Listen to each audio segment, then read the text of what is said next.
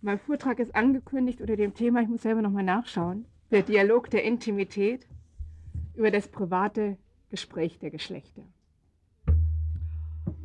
Ja, wovon geht, wobei geht's, worum geht es dabei? Es geht darum, erstmal als Einstieg, dass in den letzten Jahren eine kaum überschaubare Flut von Büchern erschienen ist, die alle so um Ehe, Liebe, Partnerschaft kreisen.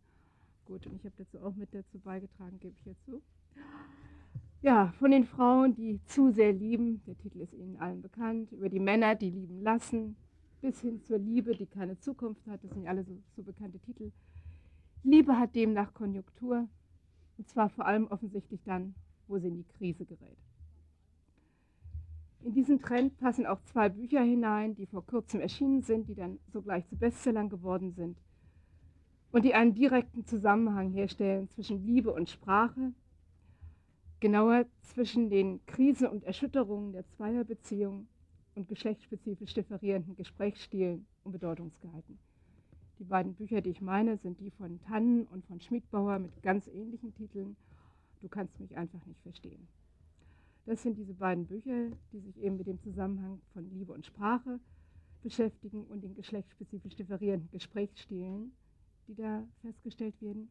Als Folge dieser geschlechtsspezifisch differierenden Gesprächsstile werden, so die These, zahllose Missverständnisse erzeugt, die das Miteinanderreden zum aneinander vorbeireden machen. Was nun auf den ersten Blick gewissermaßen erscheinen könnte als die neueste Mode auf dem Markt der Beziehungsliteratur, das kann bei näherer Betrachtung auf eine etablierte Tradition verweisen. Wenn man reinschaut in Soziologie, in Psychologie natürlich, Entschuldigung, ich hätte diese Reihefolge einhalten sollen, Psychologie, Soziologie bis hin zu Linguistik, bis hin zu Politik und Kommunikationswissenschaften. In all diesen Bereichen finden Sie Forschungsrichtungen, die nicht nur Formen des öffentlichen Diskurses analysieren, sondern auch Formen der privaten Kommunikation und dabei nicht zuletzt auch Formen des privaten Gesprächs zwischen Männern und Frauen. Untersucht wird da der Stellenwert und die Bedeutung des Gesprächs in der Zweierbeziehung das heißt, typische Funktionen des Gesprächs, typische Verlaufsmuster, dann auch sprachliche Symbole und emotionale Signale und nicht zuletzt auch typische Irritationen, typische Störungen.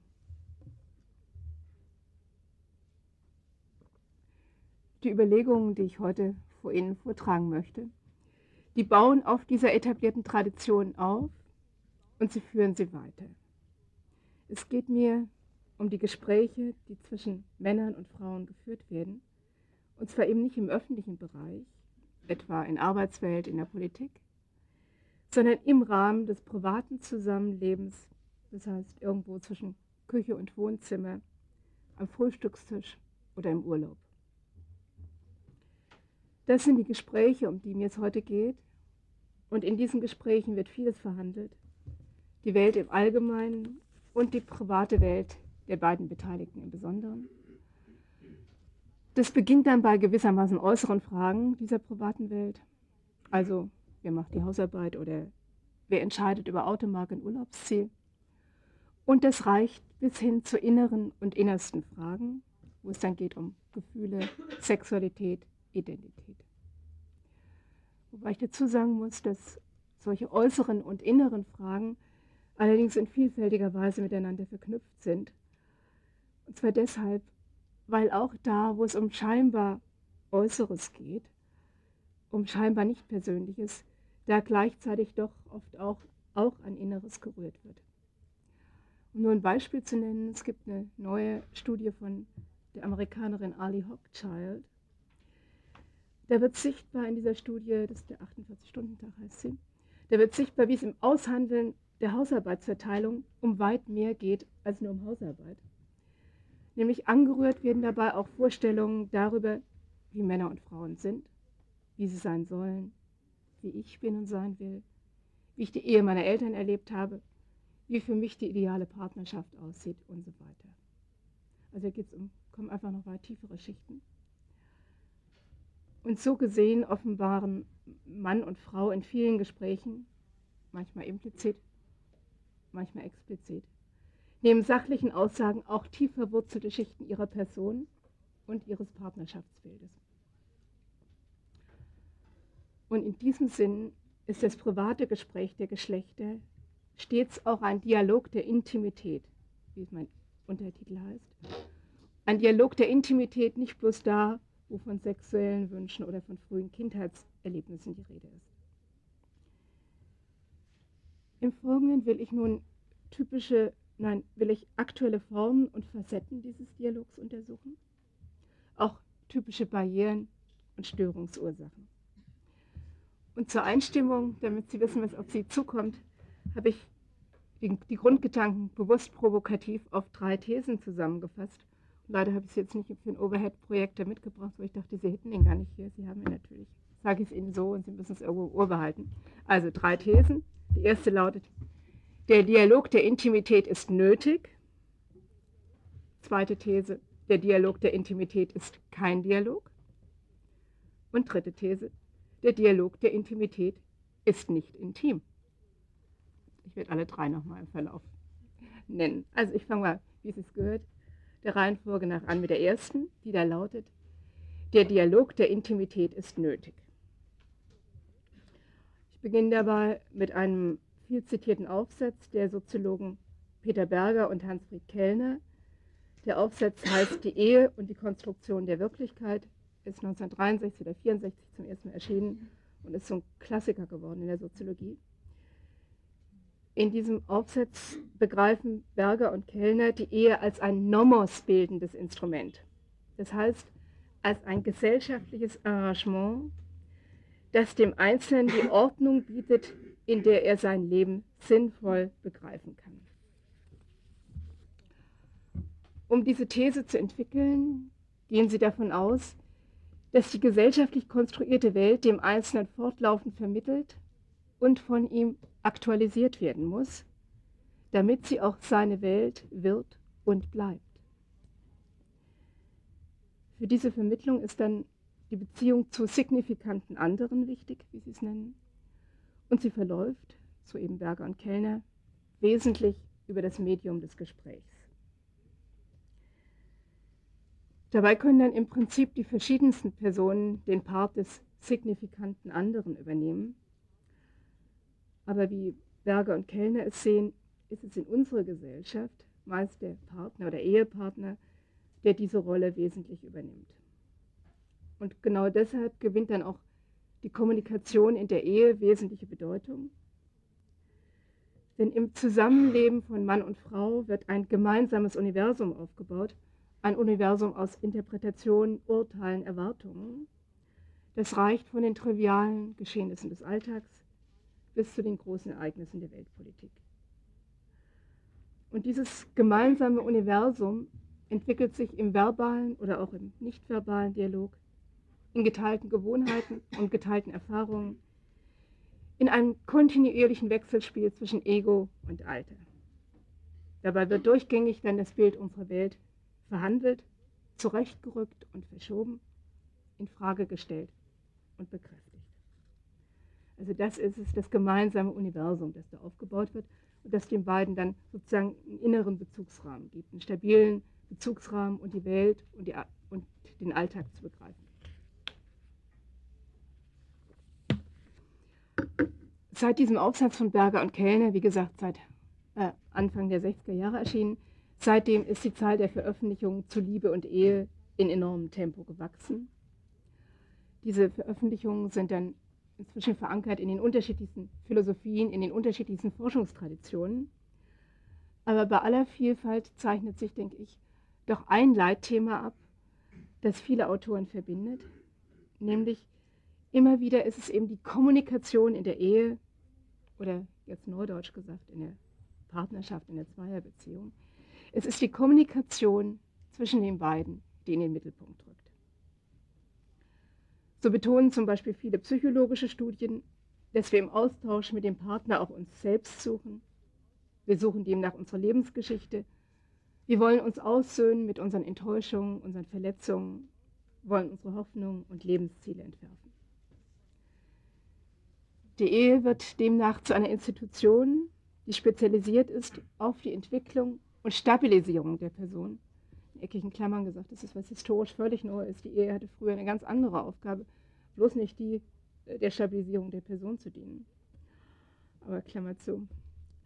Also in dieser neuen Form der Ehe, neuen Bedeutung der Ehe, werden Liebe und Identität unmittelbar ineinander verwoben und dies wesentlich im Fluss des Miteinanderredens, im Zuhören, Fragen bestätigen.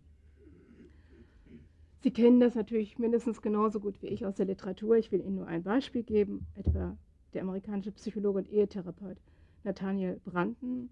Er schreibt, Zitat, Liebesbeziehungen entstehen und zerbrechen aufgrund der Wirksamkeit bzw. Unwirksamkeit der Kommunikation zwischen den Partnern. Die Kommunikation ist der Lebensstrom einer Beziehung. Wenn wir herausfinden wollen, warum die Liebe bei dem einen Paar anscheinend immer noch wächst, während sie bei einem anderen Paar verkümmert?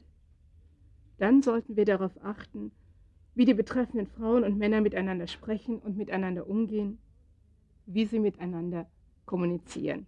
Damit haben Sie wieder das Stichwort. Das war das Zitat. Ja, und ich komme jetzt noch zu einer dritten Tradition, ich bin die nachher zusammen, wo es auch wieder um die Kommunikation geht. Die Bedeutung der Kommunikation für die Partnerbeziehung wird aus einem anderen Blickwinkel nämlich auch in neueren soziologischen Arbeiten sichtbar, die ansetzen bei den vielfältigen Entwicklungstendenzen und Umbrüchen der modernen Gesellschaft. Oder anders gesagt, die die Ehe im Zeitalter von Individualisierungsprozessen zum Thema machen. Ich muss gestehen, dass ich zu diesem Strang mit beigetragen habe. Aber ich will Ihnen jetzt nicht sozusagen das Ganze wieder aufbauen, was das heißt, Ehe im Zeitalter von Individualisierungsprozessen, sondern ich will es aufs aufs Minimalste verkürzen. Also, große Historie, to make a very long story very short, heißt das auf Englisch. Wie sieht's aus? In der vorindustriellen Gesellschaft wurde die Ehebeziehung zusammengebunden durch die Familienwirtschaft und deren Anforderungen. Von daher gab es damals eine fest umrissene Aufgabe. Und von vornherein klar waren die Erwartungen, die an die Ehepartner gestellt waren. Ja, dann hat sich aber die Familie als Wirtschaftsgemeinschaft aufgelöst, bekanntlich. Und damit haben auch diese Anforderungen ihre Grundlage verloren. Stattdessen kam dann nächstes Stadium wieder genauso schnell drangehängt, der Aufstieg der bürgerlichen Familie, der ist gekennzeichnet durch eine Polarisierung der Geschlechtsrollen, also der Mann der Ernährer, die Frau das Herz der Familie. Nun haben wir inzwischen das ausgehende 20. Jahrhundert. Das sind auch diese Rollenvorgaben der bürgerlichen Gesellschaft bekanntlich zunehmend brüchig geworden. Männer und Frauen sehen sich heute einem ganzen Kaleidoskop von Interpretationsangeboten ausgesetzt, was Mann oder Frau, was Liebe oder Partnerschaft, Mutterschaft oder, Partner oder Vaterschaft bedeuten können, bedeuten sollen. Ja, und als ob das noch nicht kompliziert genug wäre, es geht noch weiter. Wir haben nämlich heute eine wachsende geografische Mobilität. Wir haben eine zunehmende rapide Flexibilisierung der Arbeitszeiten. Das alles in den letzten Jahren, Jahrzehnten. Und damit sind auch die äußeren Fixpunkte von Arbeit und Alltag instabiler geworden. Ja, was tun? Das heißt, was, wo die äußeren Vorgaben entfallen, da müssen sie intern neu festgelegt werden. Ja, und was das heißt, das zeigt sich nicht zuletzt eben im Bereich der Partnerbeziehung. Wenn nämlich heute Gemeinsamkeit überhaupt noch gelingen soll, dann werden immer mehr Abstimmungsprozesse nötig. Zwar Abstimmungsprozesse, die reichen von den wechselseitigen Erwartungen bis zu den Details der alltäglichen Lebensführung, also wer bringt wann das Kind in den Kindergarten. Was früher stumm vollzogen wurde, weil es klar war, dafür ist die Frau zuständig. Das muss nun beredet, begründet, verhandelt, vereinbart werden. Ein Beziehungsmanagement durch Aushandeln beginnt. Das ist nun diese Perspektive, die eben eher im Zeitalter von Modernisierungsprozessen und Individualisierungsprozessen ansetzt. Und aus dieser Perspektive sind die endlosen Beziehungsdiskussionen, die heute vielfach sich abspielen, die vielen von Ihnen A aus der beruflichen Arbeit und B vielleicht auch aus dem eigenen privaten Alltag bekannt sind. Diese Beziehungsdiskussionen sind demnach nicht bloß Ausdruck irgendeines einer persönlichen Verwirrung oder eines grassierenden Egoismus. Ein Egoismus, der irgendwie plötzlich immer mehr Männer und Frauen befällt. Nein, diese Beziehungsdiskussionen sind wesentlich zu begreifen als ein Produkt der Moderne und der Freiheitsdynamik, die die Moderne entfesselt.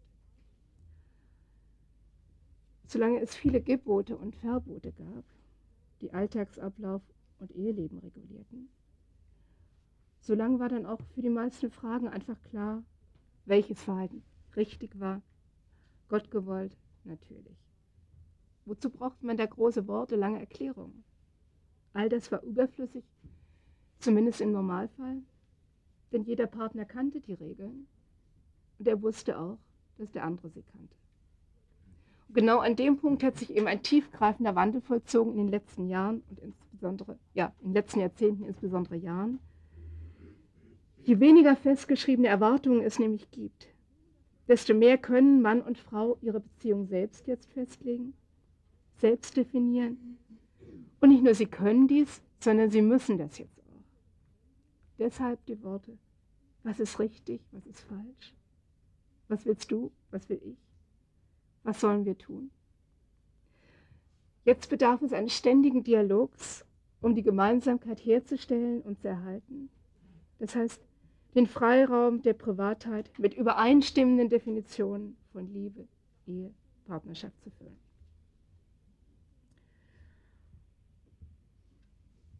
So, jetzt mache ich mal eine Zwischenbilanz zu meiner ersten These, die da lautete, der Dialog der Intimität ist nötig. Also Zwischenbilanz.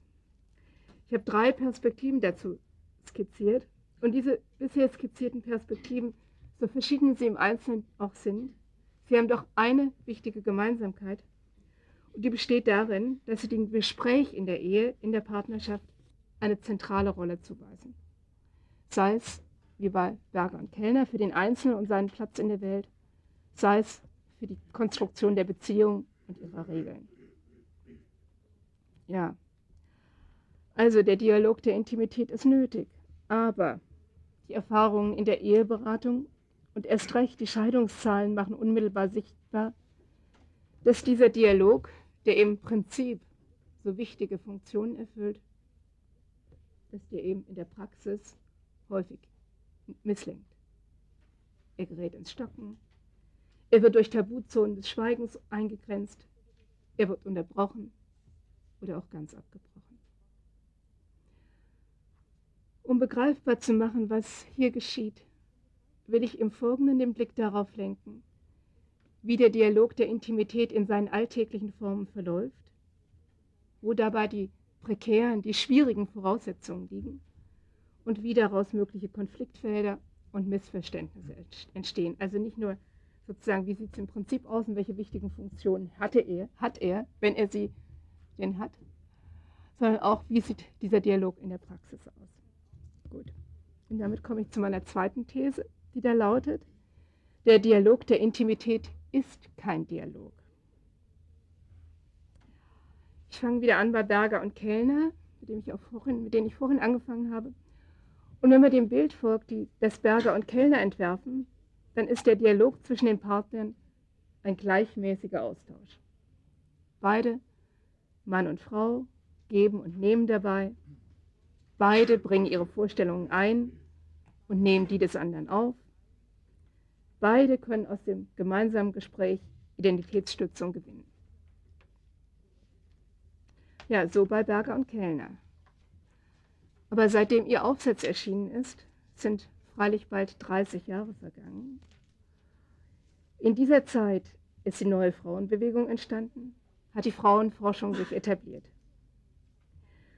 Und diese, die Frauenforschung hat nicht zuletzt auch das Thema Familie und Geschlechtsrollen in der Familie aus neuem Blickwinkel betrachtet und hat anhand vielfältiger Materialien aufgezeigt, dass das vorherrschende Bild von Familie zu harmonistisch ist. Und zwar deswegen, weil es die Paarbeziehung meist als Einheit betrachtet und damit genau die realen Unterschiede in den Lebens- und Interessenlagen von Männern und Frauen schlichtweg verdeckt.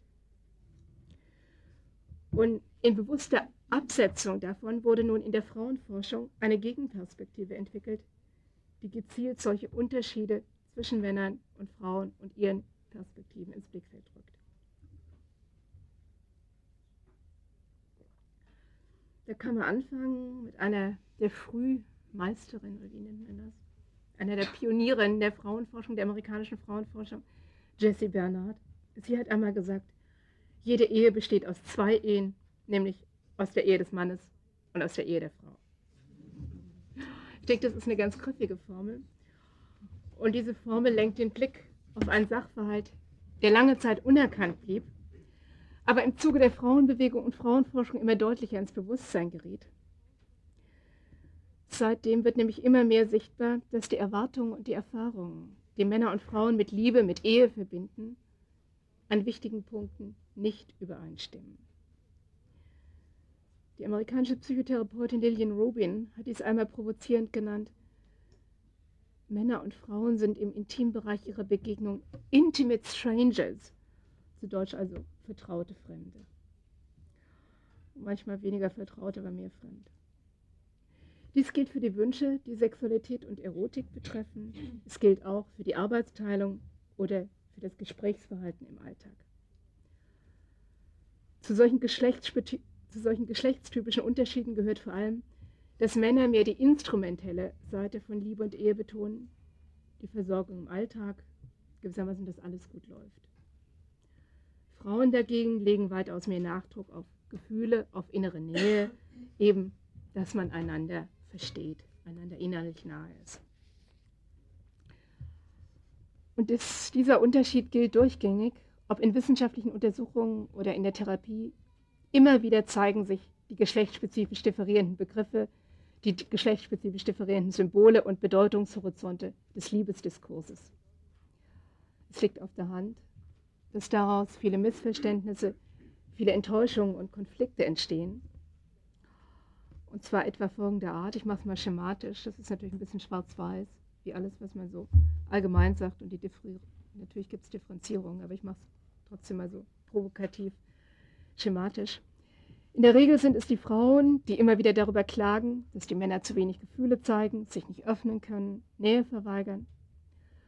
Und immer wieder sind es auf der anderen Seite dann die Männer, die umgekehrt klagen, dass die Frauen von ihnen dauernde Liebesbeteuerung verlangen ständige Gefühlsoffenbarungen einklagen, dass die Frauen alles bereden und zerreden wollen. So viel so ein typischer Unterschied. Und wenn wir solchen Darstellungen folgen, dann ist jenes Bild, das Berger und Kellner vom Gesprächsverlauf in der Ehe entwerfen, ich denke, das ist dann an einem wichtigen Punkt unvollständig. Denn das, was Sie als die alltagsstabilisierende Funktion des Gesprächs beschreiben, das, das sie gewissermaßen geschlechtsneutral beschreiben, das ist in der Praxis sehr geschlechtsspezifisch verteilt, nämlich in folgendem Sinne, diese Unterstützung, diese alltagsstabilisierende Unterstützung wird vor allem den Männern zuteil, den Frauen dagegen bleibt sie häufig verwehrt. In ähnliche Richtung weist auch, was in empirischen Untersuchungen zum Gesprächsverhalten der Geschlechter vielfach sich zeigt. Danach sind nämlich Frauen darin geübt, den Gesprächsfaden der Männer aufzunehmen, deren Themen zu folgen und sie im Dialog weiterzuführen, auf diese Weise Aufmunterung, Bestätigung, Bekräftigung geben. Männer dagegen nehmen die Gesprächsansätze und Angebote der Frauen viel weniger auf, gehen seltener darauf ein, und erbrechen die Frauen eher. Das heißt im Resultat, dass die Themen, die die Frauen einzubringen versuchen, viel eher versanden untergehen, ohne Widerhall bleiben.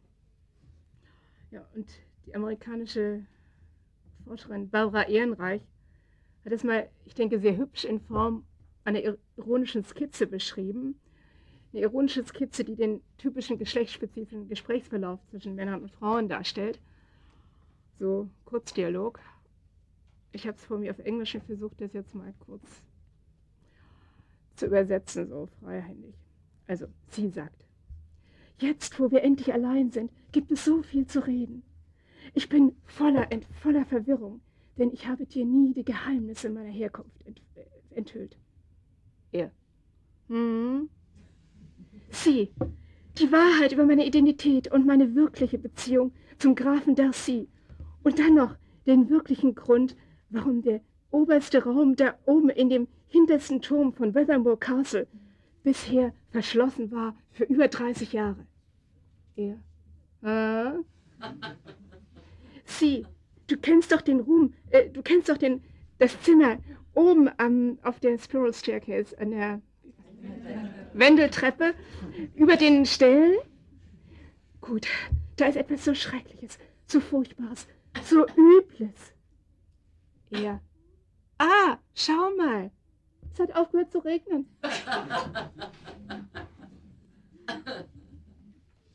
So, das war ein ironisches Modell, was aber vielleicht doch gewisse Tupfer von Wahrheit in sich birgt.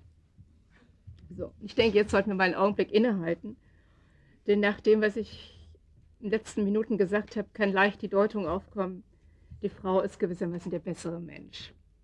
Sie ist die wahre Gefühlsexpertin, sie ist sensibel, sie ist solidarisch. Der Mann dagegen ist ein Trampeltier, er ist borniert, er ist im Dialog im Grunde überhaupt nicht fähig. Ja, und so eine Deutung scheint natürlich nahe zu liegen. Vielleicht ist sie auch in manchen Köpfen hier verbreitet. Jedoch, ich denke, sie greift ein wenig zu kurz.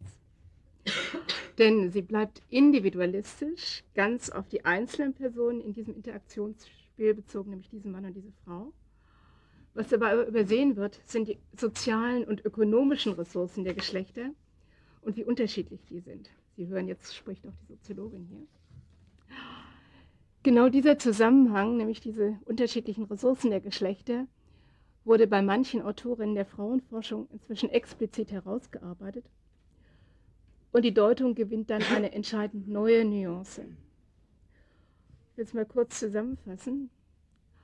Weil für die meisten Frauen früher der Mann die praktisch einzige Chance war, um sozialen Status und ökonomische Versorgung zu bekommen, und weil dies in milderer Form zum Teil auch heute noch gilt. Eben deshalb liegt es auch im Eigeninteresse der Frauen, dem Mann Verständnis zu zeigen mit gewissen verbalen Streicheleinheiten. Man könnte auch sagen, das ist so gewissermaßen eine speziell weibliche Professionalisierungsstrategie, um das Herz des Mannes zu öffnen und zum sichernden Ehehafen zu kommen oder eben diesen sichernden Ehehafen sich zu bewahren. Wenn man von solchen Überlegungen ausgeht, dann könnte man auch zu der Deutung kommen. Die unterschiedlichen Formen des Gesprächsverhaltens im Dialog der Geschlechter haben etwas zu tun mit den unterschiedlichen Ressourcen, über die die Geschlechter verfügen, mit, mit der ungleichen Verteilung von Macht, Einkommen, Handlungsspielräumen. Was für Gruppen, die über wenig direkte Machtchancen verfügen, durchgängig gezeigt wurde, das gilt eben auch für Frauen, Sie entwickeln bis in die Sprache hinein Spielarten des geschickten sich Arrangierens mit denen, die die Herrschaft ausüben. Das sind so gewissermaßen geschmeidige Kunstgriffe des Überlebens. Oder auf einen Satz zusammengefasst. Viele der Qualitäten, die Frauen im Ehedialog und Ehekonflikt entfalten, können auf ihre untergeordnete Position zurückgeführt werden. Untergeordnete müssen aufmerksamer und einfühlsamer gegenüber den Mächtigen sein, als dies umgekehrt der Fall ist. Die Vermutung ist also, was Frauen im Dialog der Geschlechter an Gefühl, an Verständnis, an Bestätigung zeigen, ist manchmal mehr äußere Demonstration als wahrer Gehalt. Es ist mit anderen Worten nicht immer at face value zu nehmen. So die Vermutung, und vor diesem Hintergrund möchte ich jetzt meine zweite These ausformulieren, die da, ja, wie lautete sie denn? Der Dialog der Intimität ist kein Dialog. Also, der Dialog der Intimität ist kein Dialog. Das ist natürlich bewusst pointiert formuliert. Und ich, ich will es folgendermaßen verstehen. Je unterschiedlicher die Sozialisationserfahrungen und Normalbiografien von Männern und Frauen sind, desto eher fehlen die Grundvoraussetzungen, die einen Dialog möglich machen, weil es nämlich eine gemeinsame Sprache nicht gibt, weil es keine ähnlichen Hintergrundannahmen, Begriffe, Erwartungen gibt und weil die Dialogpartner aus je anderen Interessenlagen jetzt zum Teil mit verdeckten Motiven agieren. Das wiederum verweist dann auf die unterschiedlichen Zugangschancen zu Einkommen, Status und Macht, kurzum auf die unterschiedlichen Lebenslagen von Männern und Frauen.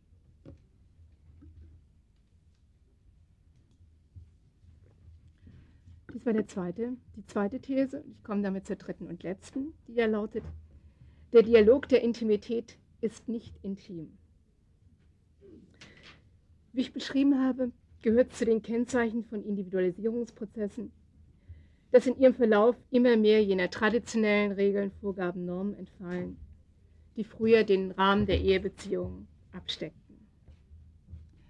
Jetzt kommen mit der modernen Gesellschaft zwar strukturelle Vorgaben anderer Art, das sind etwa die Anforderungen des Arbeitsmarktes bis hin zu Familienrecht, Wohnungspolitik, Steuergesetzen, deren Auswirkungen bekanntlich auch bis weit ins Privatleben hineinreichen.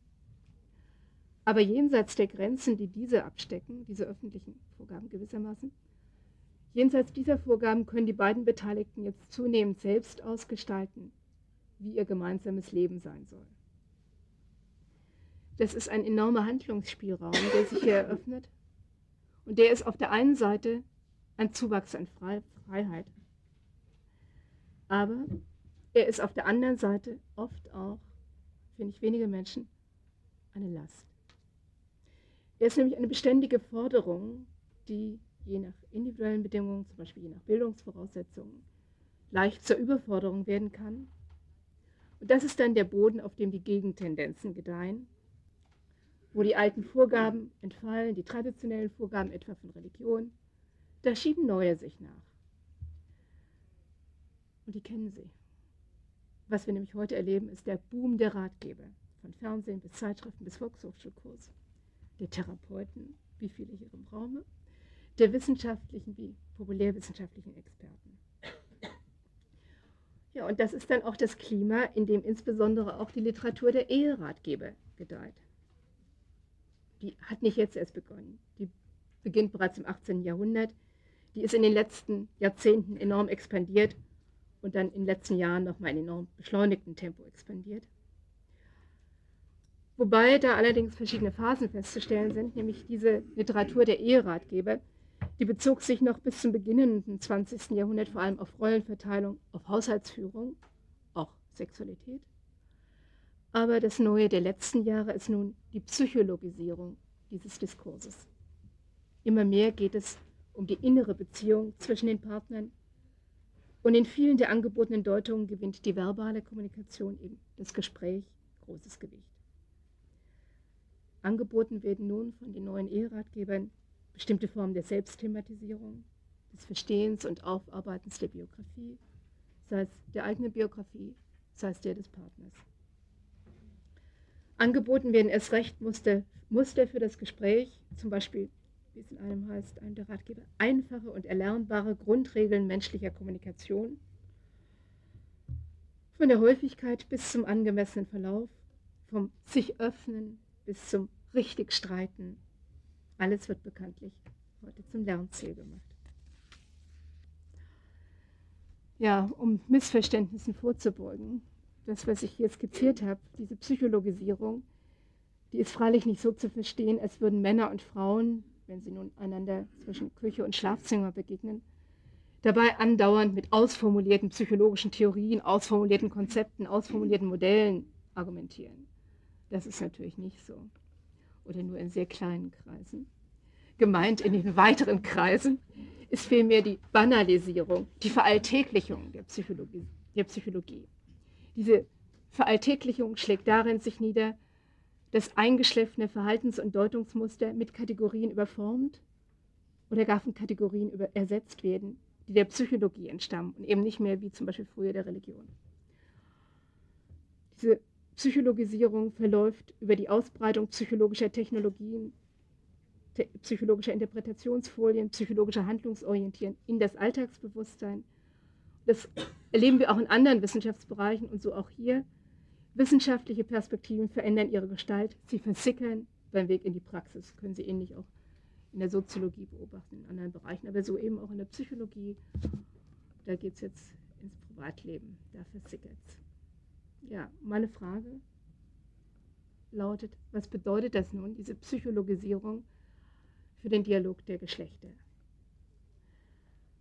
Was zur Sprache kommt zwischen den beiden, zwischen Mann und Frau, ist nun vielfach kein gewissermaßen Natur, kein naturwüchsiges Ereignis, sondern ist in den Hintergrundannahmen geprägt vom Expertendiskurs oder genauer vom psychologischen Expertendiskurs.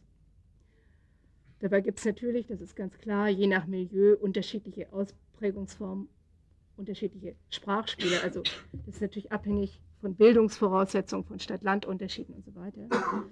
Aber trotzdem denke ich, als gemeinsame Grundrichtung für die westliche Moderne kann man schon feststellen, es werden immer mehr psychologische Kategorien benutzt zur Fremddeutung und zur Selbstdeutung, für Beziehungshoffnungen und Beziehungskämpfe. Die Art, wie die beiden miteinander reden, worüber sie reden, worüber sie nicht reden, wann sie reden, wie oft sie reden.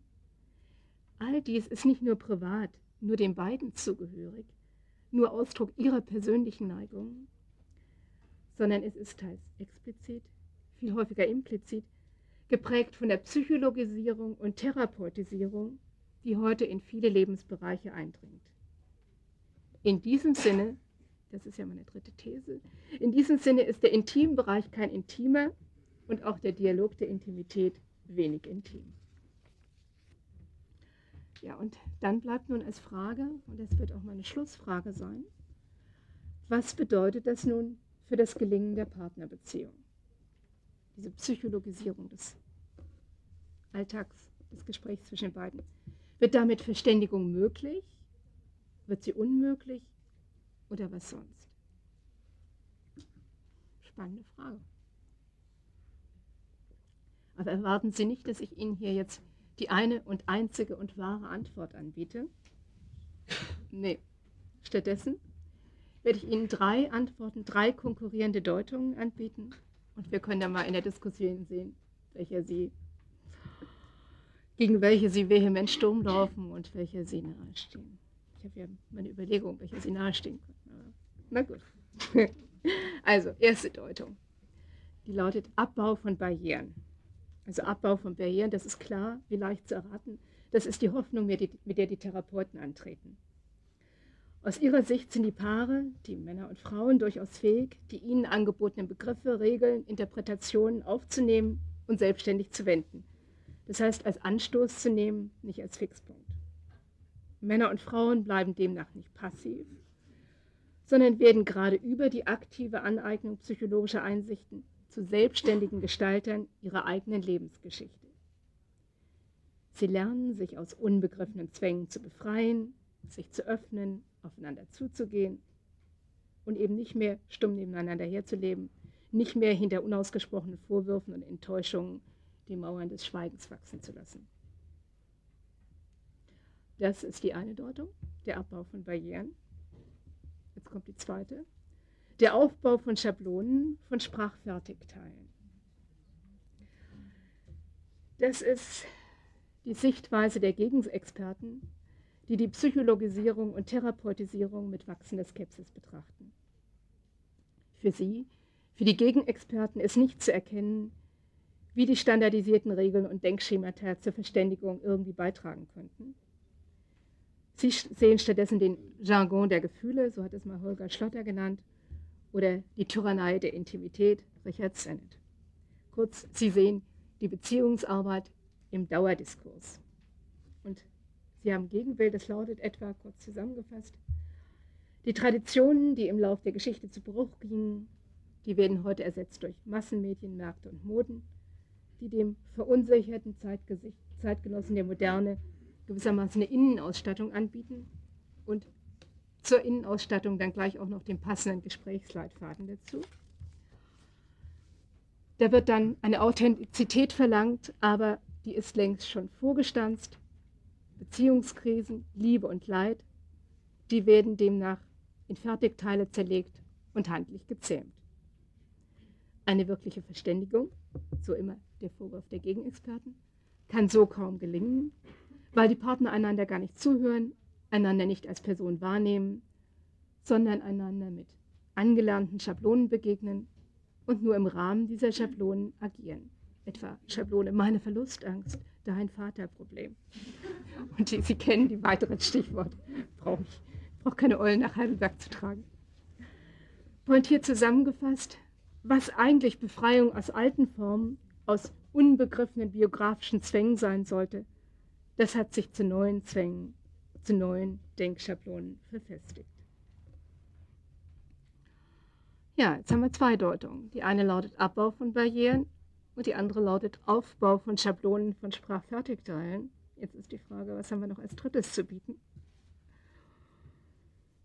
Das dritte, was ich Ihnen anbieten will, die dritte Perspektive, die geht davon aus, dass die Verständigung zwischen zwei Personen nie eine bloß individuelle ist, in diesem Sinne nie ganz intim, sondern stets der sozialen Stützung bedarf. Nehmen wir etwa das Beispiel der Sprache. Schon die Sprache, die den beiden beteiligten Mann und Frau als Medium der Verständigung dient, ist ja nie autonom von ihnen erfunden, von diesen beiden, ist nie ein Produkt ihrer eigenen Herstellungsleistung. Und erst recht sind auch die inhaltlichen Erwartungen über Ehe, Partnerschaft und deren Gestaltung, was da zwischen Mann und Frau ausgetauscht wird. Das ist ja auch nie ganz privat, intim, sondern ist in wesentlichen Teilen sozial vorgeprägt. Und zwar, wir kennen es ja, früher hatten da war eben Religion und Tradition eine bestimmende Rolle, zum Beispiel die Bibel, die Hausväterliteratur. Und inzwischen ist es eben, wo diese an Bedeutung verlieren, ist eine neue Bedeutung aufgekommen, eben der psychologische Expertendiskurs. Man kann sagen, hier wie dort, damals wie heute, egal ob Bibel, Hausväterliteratur oder psychologischer Expertendiskurs, was geliefert wird, sind stets Schablonen, stets Schemata der Selbst- und der Fremdthematisierung. Jedoch machen solche sozialen Vorgaben Verständigung nicht unmöglich. Im Gegenteil, sie schaffen geradezu die Voraussetzung dafür oder provokativ formuliert. Die sozial vorgestanzten Schablonen sind das Verbindende, sind das Scharnier. Ja, das wäre nun diese dritte Argumentation. Und wenn man die dann aufnimmt, wenn man sie weiterentwickelt, dann könnte man die Funktion des psychologischen Expertendiskurses in etwa so beschreiben. Wir haben ja heute das Zeitalter der Pluralisierung und der Individualisierung von Lebensformen der Konkurrenz von Werten und Weltbildern, von brüchig werdenden Rollenvorschriften. Und in diesem Zeitalter der Pluralisierung ist es gerade der psychologische Expertendiskurs, der gewissermaßen eine Stabilisierung der Partnerbeziehung herstellt. Denn die Interpretationen und Gesprächsvorgaben, die hier angeboten werden, die schränken den Horizont möglicher Deutungen, möglicher Erwartungen ein. Wo wir ansonsten Vielleicht hätten das Anything Goes, das berühmte Chaos, was im Alltag der Zweierbeziehung in Anarchie hineinführen müsste, wird nun durch den psychologischen Expertendiskurs in eine bestimmte Richtung gelenkt. Das heißt, mit Luhmann gesprochen, es wird eine Reduktion von Komplexität durchgesetzt.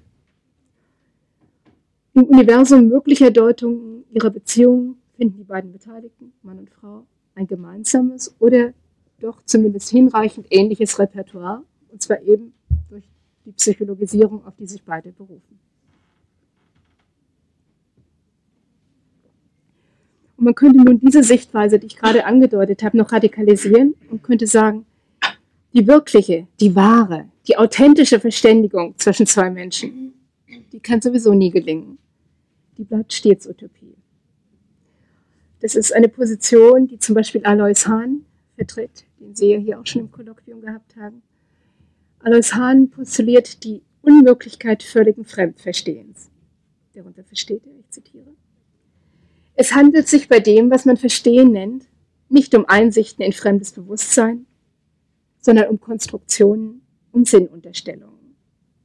Deren Funktion besteht vor allem darin, Erwartungen für ausschließbare oder anschließende Handlungen zu tragen. Dabei ist fundamental, dass Kommunikation auch ohne richtiges Verstehen funktioniert. Es reichen allemal Verstehensunterstellungen und fiktive Verständnisse, um die Kommunikation in Gang zu halten. Zitat Ende, so viel Alois Hahn. Ich denke, wenn man diesen Gedanken von Hahn weiterführt, dann kann man wieder zu dem Schluss kommen, dass die Regeln und Denkmuster, dass die Kategorien und Interpretationen, die der psychologische Expertendiskurs anbietet, dass die durchaus zur Stabilisierung der Partnerbeziehung beitragen. Die These könnte dann lauten, diese Vorgaben tragen zwar nicht zum Verstehen zwischen den Partnern bei, wohl aber zur Fiktion des Verstehens Und in eben diesem Sinn schaffen sie einen Raum für Interaktion und Zusammenleben. Oder pointiert formuliert, in einem Zeitalter, wo die Familie als Wirtschaftsgemeinschaft sich aufgelöst hat, wo die alten Projekte gemeinsamer Arbeit nicht mehr existieren, da eben bietet die zunehmende Psychologisierung und zunehmende Therapeutisierung wenigstens eines, nämlich gemeinsame Projektionsflächen für das Bild vom Ich, Du und Wir. Danke Ihnen.